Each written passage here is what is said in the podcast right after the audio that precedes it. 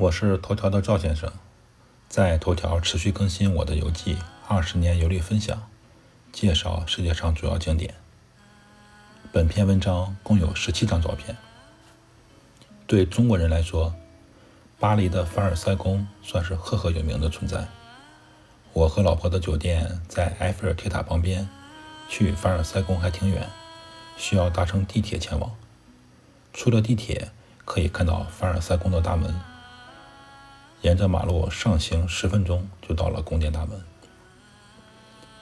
凡尔赛宫广场前伫立着一个皇帝骑马的青铜像，这是法国国王中一个比较著名的路易，就是号称太阳王的路易十四。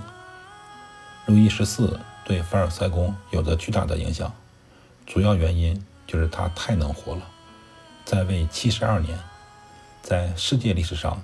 这也算是一个长期稳定的长期执政国王了。在他任内，全国各地的农工巧匠都汇集凡尔赛，不断打造凡尔赛宫，将其装饰得金碧辉煌。知识点一：传说路易十四比较矮小，鞋匠给他做鞋的时候，都会把鞋后跟垫高，所以路易十四是高跟鞋的鼻祖。过了路易十四的雕塑，就是凡尔赛宫的广场。前行通过大门，就可以开始浏览。广场有一个凡尔赛宫浏览图。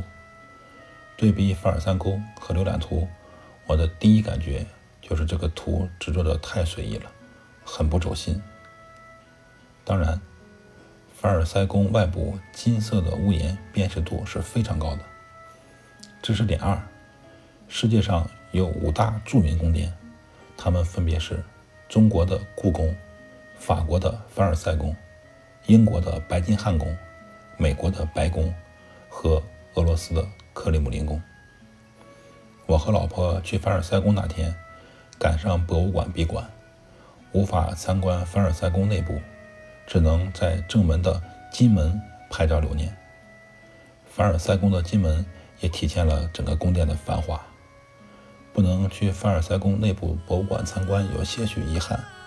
但是，这种遗憾转眼就被我们抛在脑后，因为凡尔赛宫的后花园特别适合我们浏览。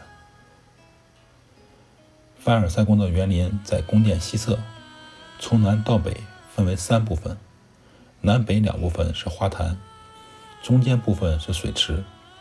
花坛基本沿着水系对称分布。